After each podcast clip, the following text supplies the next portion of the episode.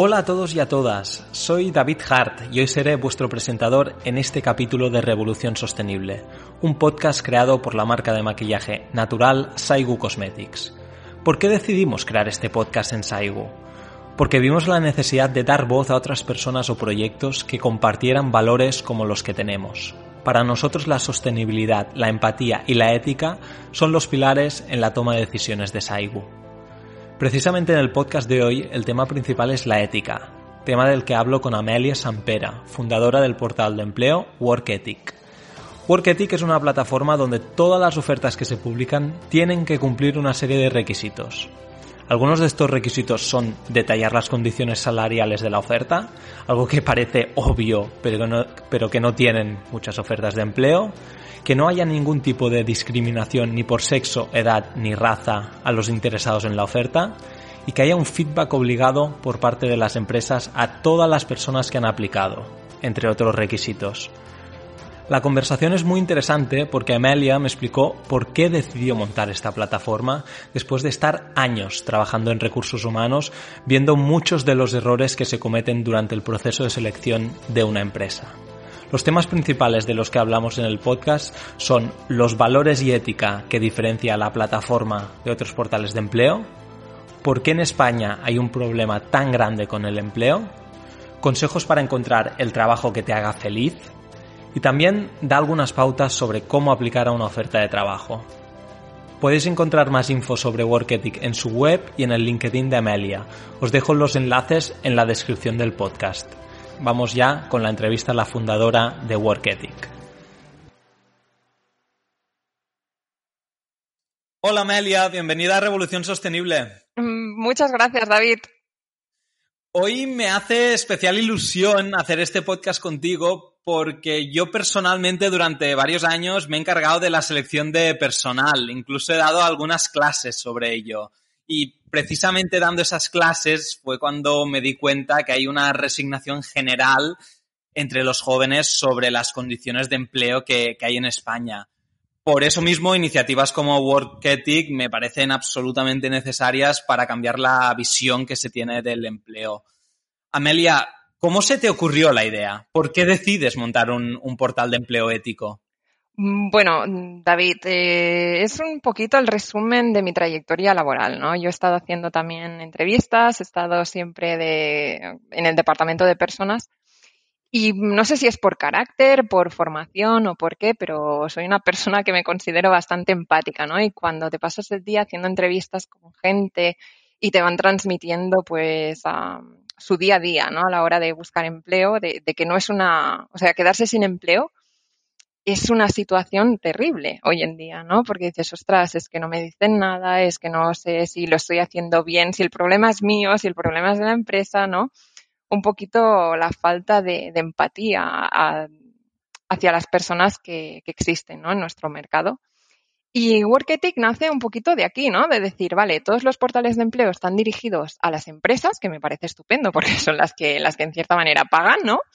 Me parece muy bien que se les dé un buen servicio, pero ¿y las personas? ¿no? Las personas, al fin y al cabo, son, son la parte esencial y lo más importante también para las empresas, ¿no? Y veía que todos los portales de empleo iban dirigidos a mm, ¿qué necesitas, empresa? ¿No? Que, yo te lo doy. ¿Qué necesitas? Kilos de currículums, yo te los doy.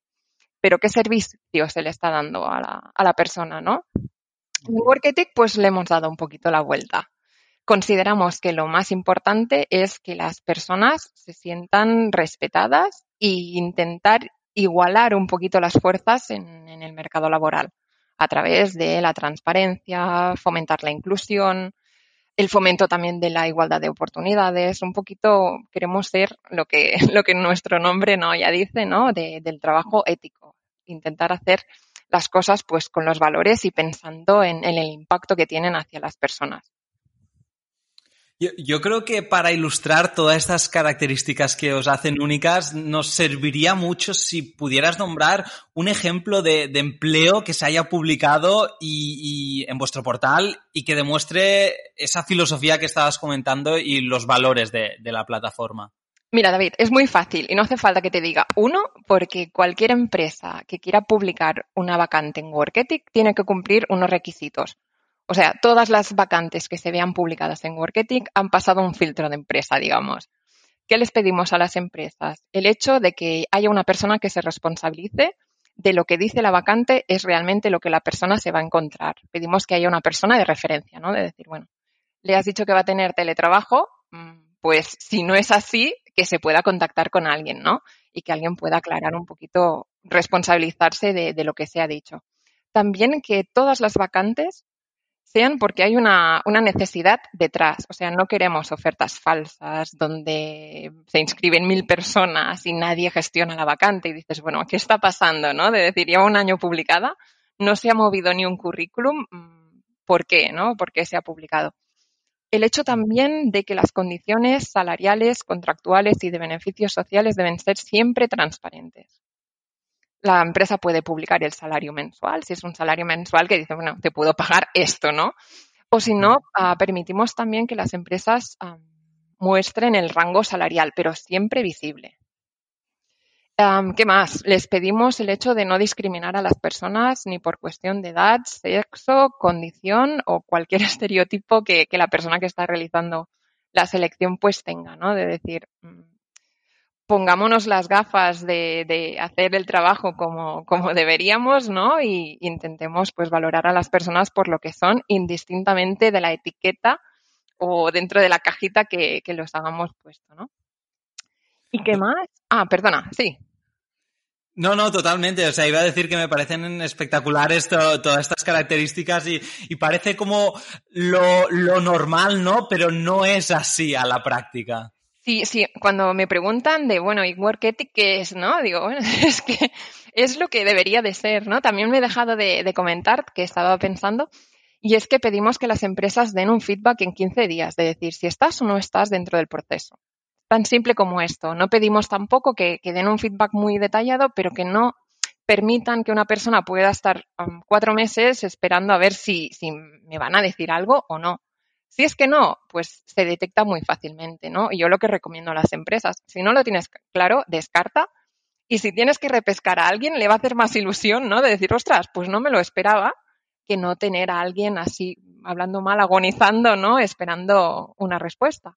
Y realmente es simplemente hacer las cosas con, un poquito de calidad y con un poco de consideración hacia la persona que, que, está detrás, ¿no? Que es una persona que nos ha dado sus datos personales su motivación, ¿no? Sus ganas de trabajar en nuestra empresa, por lo menos, ¿no? Tratarla bien. Y también, ¿no? Muchas veces vemos grandes estrategias de marketing para vender valores. Bueno, para nosotros los valores de la empresa realmente se ven cuando tienes contacto con ellos, ¿no? Tú me puedes decir, ostras, mi empresa es fenomenal, pero yo hice un proceso de selección para vosotros, ¿no? Y ostras, no me dieron feedback. La persona parecía que me hacía un favor por llamarme, ¿no? De decir, bueno, um, un poco de coherencia ¿no? en, los valores que se predican con, la realidad que se hace en el día a día. Yo, Amelia, estoy en ese sentido 100% de acuerdo contigo y, te comentaba antes que yo también llevé la parte de personal du, durante varios años y una de las normas que tenía es que se contestaba absolutamente a todas las personas que nos contactaban en, en, una oferta de empleo. Y ya te digo, o sea, trabajo tenía por un tubo porque la selección de personal era una de las mil cosas que, que hacía, ¿no? Pero fue la norma. Absolutamente a todo el mundo se le contestaba, aunque me llevara horas hacerlo, aunque tuviese que ir los sábados. Y eso al final, uh, cuando la gente te contesta y te dice, ostras, Muchas gracias por contestar. He enviado 20 currículums y sois la única que me habéis contestado. Dices, hay, hay algo que está mal en, en, el sistema. No puede ser que seamos la única de, de muchas que contesta, que, que, la respuesta era no, pero al menos contestaba, ¿no? Entonces, esa humanidad que, que comentabas es tan importante transmitirla y empezar a inculcarla.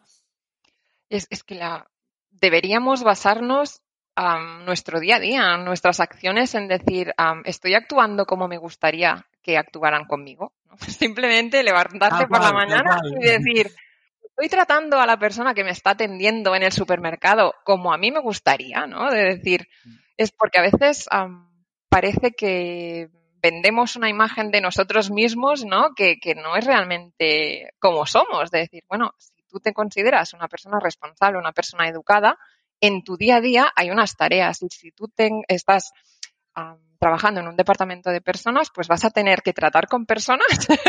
Lo siento si no, si no te gusta, ¿no? Y, una de ellas es tratar a las personas con respeto. Aparte, cuando tú eres la imagen de una empresa. ¿no? Es que la responsabilidad es mucho más grande y creo que desvaloramos también la importancia de la persona que está haciendo pues el proceso de selección. De, hay, hay, personas que llamará y les dirá, te llamo de Worketic y dirán, ostras, ¿y esta empresa qué es? ¿No? Eres el primer contacto que tienen, eres la imagen, procuremos que esta imagen esté cuidada, ¿no? Y que la gente se sienta pues, pues cómoda, de decir, ostras, me han tratado como una persona. Llamemos a las personas, ¿no? Por, por nombre y apellidos. En Worketic es algo que, que yo en el desarrollo pedí es, explícitamente, ¿no? Que cuando las, las personas de, las empresas recibieran un currículum, que no les pusiera ha recibido un currículum. Nosotros mandamos un mensaje con el nombre de la persona que se ha inscrito y le decimos, María se ha inscrito en tu vacante. Que sepas que las emociones ¿no? y las ilusiones de María están puestas. Por favor, recuerda gestionar tu candidatura, ¿no? Intentemos recordar que nuestro día a día va a tener contacto con, con, las personas y que debemos, o sea, que hay una persona allí que nos está esperando, ¿no? Es como si recibiéramos una llamada. Es decir, te están llamando, contesta y dile, pues mira, no te puedo atender. O mira, María, tu currículum no se adapta, ¿no? Es un poquito el, nos, nos, da miedo tratar con personas, porque las personas, bueno, cada uno te puede saltar por donde, por donde sea, ¿no? Pero, pero bueno, esta es la gracia y también la magia y la dificultad de, de lo que hacemos. Quiero hablar ahora un poquito de, de los filtros que tenéis en, en el portal, porque me, me, han llamado mucho la atención y me preguntaba eh, en base a qué criterios los, los habéis seleccionado bueno, como hemos venido a inventar algo, pues han salido un poquito de, de lo que consideramos que, que, son prácticas que realmente se están realizando en las empresas, ¿no? Hemos pues inventado unos filtros y, y, bueno, ahora están los que están, pero lo que queremos es que las empresas cada vez nos pidan más filtros que todavía no habíamos pensado en ellos, ¿no? De decir, no son estáticos, uh, Worketic es una plataforma que, que se va a adaptar a las necesidades y va a ir evolucionando y con ella también los filtros, por supuesto. Es más, ya tenemos algunos pensados por, por poner en breve, o sea que... Para poner en contexto a la persona que escucha el podcast, ¿podrías nombrar algunos, que, algunos de esos filtros que, estamos comentando? Bueno, tenemos distintos tipos de filtros, ¿no? Les hemos hecho una categorización según familias, ¿no? Por ejemplo, en la tenemos conciliación laboral, equipación, familia, formación, inclusión, normativo, transporte, otros beneficios y ocio y salud. ¿Qué podemos encontrar en conciliación? Pues si la empresa ofrece flexibilidad horaria, si hay incremento de días de vacaciones, si se hace jornada intensiva en verano o los viernes o se ofrece teletrabajo, ¿no? También en, que a mí me gusta en especial, ¿no? Son los filtros de inclusión. Por ejemplo, una persona que es víctima de violencia de género esa persona necesita un empleo para salir de una situación mm, devastadora. Si esta persona conoce que hay este filtro y solo con clicar las empresas que tengan esa sensibilidad, ¿no? De, decir, ostras, pues me gustaría o, voy a posibilitar que una persona en esta situación, que aparte está bonificado, ¿no? Que también se mm. sepa la información de total transparencia, ¿no?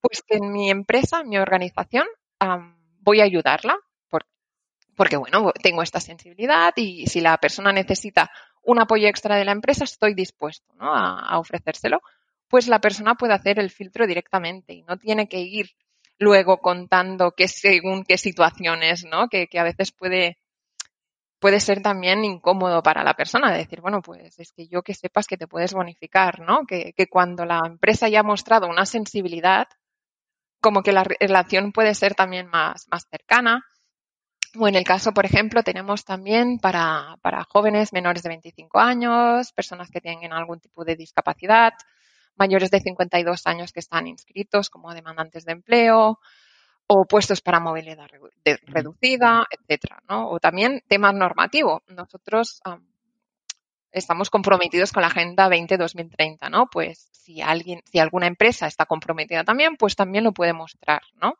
O si tiene, dispone de un plan de igualdad son pequeños beneficios, ¿no? o guardería en la empresa en el caso de familia, o si se incrementa el tiempo de maternidad.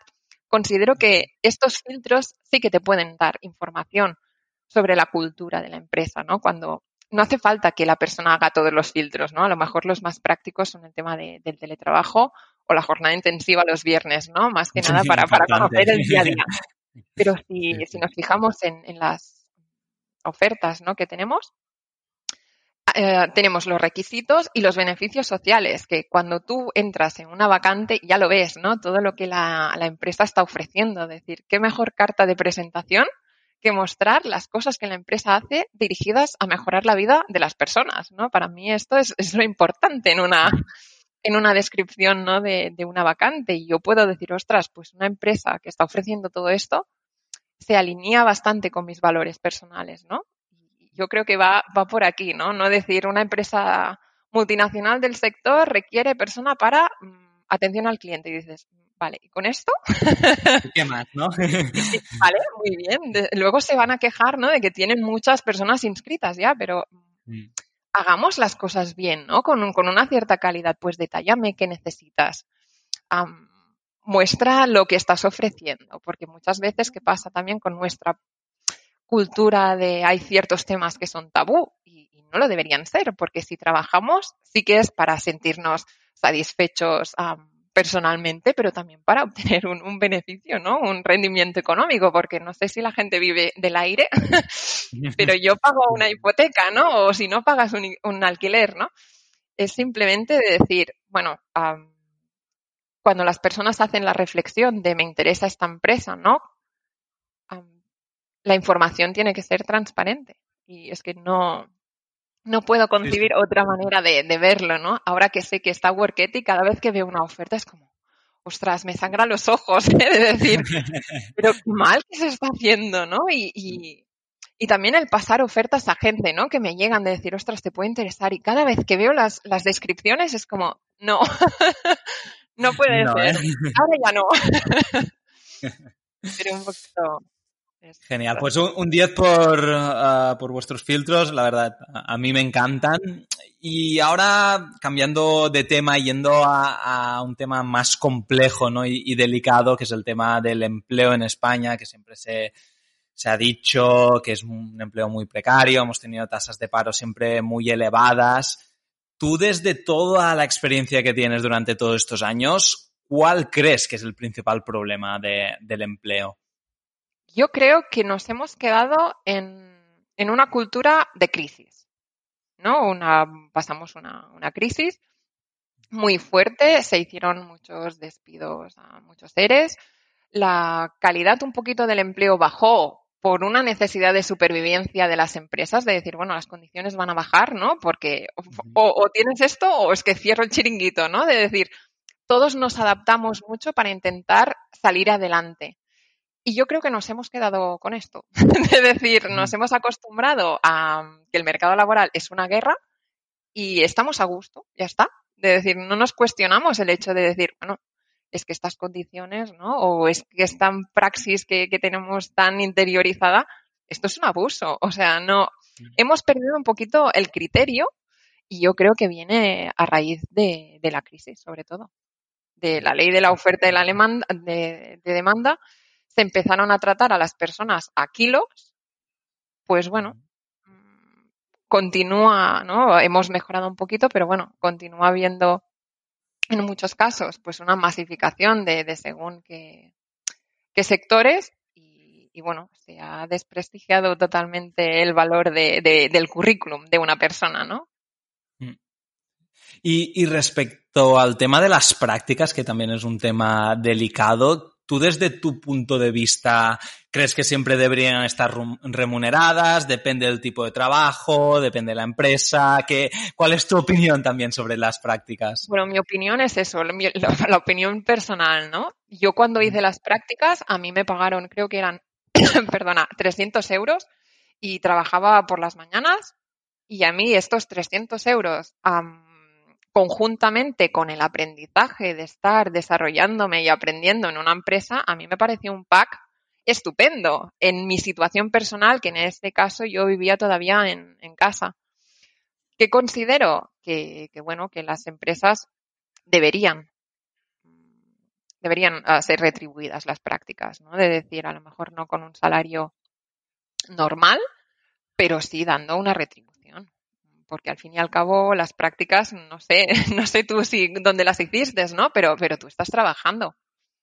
Es más, las prácticas deben ser un proceso de aprendizaje y esto es lo que las empresas muchas veces se olvidan, ¿no? De decir, bueno, la persona que te venga de prácticas no es para estar haciéndote fotocopias o llevándote Ahí los totalmente. la sala de reuniones o los papeles, las facturas. No, la Mm. persona que viene a hacer prácticas se está formando para hacer tus funciones. O sea, debería ser una pequeña lapa que lleves al lado y que vea todo el proceso, ¿no? Pero bueno, esto es que da para... Da, para, da para varios podcasts, ¿verdad? el tema de, de las prácticas, pero es un poquito la empatía, ¿no? De decir, a ver, tengo que contratar a alguien de prácticas. ¿Qué voy a hacer? ¿Cómo me gustaría, no? Que hubieran sido mis prácticas. A ver, que sí, que hay tareas repetitivas que a lo mejor le, le tocan, ¿vale? Pero que esto no sea el 90% de, de su día a día, ¿no? De decir, bueno, démosle contenido de, de aprendizaje, ¿no? Y, y que si esa, o sea, deberíamos ser mentores de las personas de prácticas, de decir, ostras, quiero verte en una empresa potente en unos años y pensar, ostras, aprendió de mí, ¿no? De, esto debería ser también la función de, de la persona tutora de, de prácticas de una persona. Pero bueno, ahí cada uno que haga lo, lo que considere, pero ya que me preguntas, Sí, sí, no, me, me interesaba, me interesaba mucho tu, tu opinión. Otro tema, Amelia, es que ah, yo me encuentro a mucha gente que, que me pregunta cómo pueden encontrar el trabajo que realmente les haga feliz, ¿no? Que al final no tiene que ver con la edad, porque puedes tener 30, 40 años y realmente no estar en un trabajo que te llene. Entonces, el proceso para encontrar ese trabajo donde seas feliz es, es una cuestión que, que a mí personalmente me han preguntado mucho. ¿Tú qué pautas recomendarías para encontrar tu trabajo ideal? Evidentemente entiendo que no es A, B y C y ya está, ya lo has encontrado, ¿no? Pero a través de tu experiencia, ¿puedes dar algunos consejos o has visto una serie de patrones que te permitan encontrar ese trabajo? A ver, es que esto es un tema muy delicado y depende mucho de las motivaciones de la persona, de decir, para ti, ¿qué es la felicidad? Me voy a poner muy filosófica, ¿no? Pero decir, ¿qué es la felicidad? Si para ti la felicidad es disponer de tiempo libre, de ir a correr a la playa o de tener tiempo para pasear el perro o ver crecer a tus hijos, pues intenta buscar un empleo que, que te lo permita, ¿no? De decir, pero hay mucha gente que la felicidad, pues no, es tener dinero para, para hacer vi- viajes. Pues bueno, son un poquito ser coherente con las decisiones vitales que, que tomas, ¿no? Porque a veces, ¿qué pasa? Pues nos ponemos muchos requisitos, ¿no? De decir, no, no, quiero trabajar y darlo todo 100%, pero también quiero ser una buena madre y también quiero ser la mejor deportista de no sé qué. Mm, Bueno, intentemos ser coherentes, ¿no? Con las 24 horas que tiene el día y, y sobre todo priorizar, porque creo que se necesita tener un balance, ¿no? Porque tú le preguntas a alguien que tiene familia, ¿no? ¿Cuál es tu prioridad? Y dirá, criar a mis hijos. ¿Cuánto tiempo de tu día dedicas a criar a tus hijos? Sinceramente, ¿no? De decir, no, pues es que llego a casa a las 8 y los acuesto y a las 9 se van a dormir. Bueno, de la cosa que más feliz te hace, estás dedicando una hora al día. Creo que tienes un problema, ¿no? De decir, mm, o realmente tu prioridad, y, y seamos sinceros, no son tus hijos, es poder disfrutar de tus hijos en verano, a iros a, no sé, a dar la vuelta al mundo, o es estar con ellos día a día, ¿no? Porque a veces vivimos con, con lo que se espera de nosotros, con lo que nosotros realmente queremos y, y creo que entrar es un, es un terreno muy delicado, ¿no? Pero veo mucha incoherencia entre, entre lo que nos hace feliz y lo que hacemos día a día, ¿no? Y es simplemente decir, ¿qué me hace feliz a mí? Y luego intentar, pues, que, que, la, que el puesto de trabajo, pues, te lo permita. Porque al fin y al cabo es, es la conciliación, ¿no? De, de la vida con, con el Mm. trabajo, sea con hijos, sin hijos, con gato, con perro, con pez. Me da igual, ¿no? Pero sé feliz intenta que tu empleo te permita pues realizarte también personalmente. Y aquí pues, pues valorar un poquito lo que la, empresa te puede, te puede ofrecer y, a lo que tú estás dispuesto a renunciar. Genial, genial, genial. Pues me, parece un muy buen consejo, la verdad. Ahora ya sí entrando en la, en la parte final del podcast, no, o sea, no puedo acabar el podcast sin preguntarte una, uno de los problemas más grandes que yo he visto uh, sobre la gente aplicando un empleo, ¿no? Porque al final, viendo miles de currículums, pues he, he visto muchas incoherencias, ¿no? En el momento de, de, aplicar. ¿Qué consejos le darías a alguien que quiere aplicar a una oferta de trabajo? O sea, ¿cómo debería formular ese mail o ese currículum o ese portfolio para llamar más la atención? A ver, yo lo que pediría es coherencia también, ¿no? Porque también he visto muchos currículums, he visto currículums de decir, ostras, qué chulo, ¿no? De currículums muy claros, muy bien estructurados, que me están diciendo lo que han conseguido, ¿no? De decir, pues mira, era director de compras y conseguí tal proyecto. Pues bueno, esto da, aporta valor, ¿no?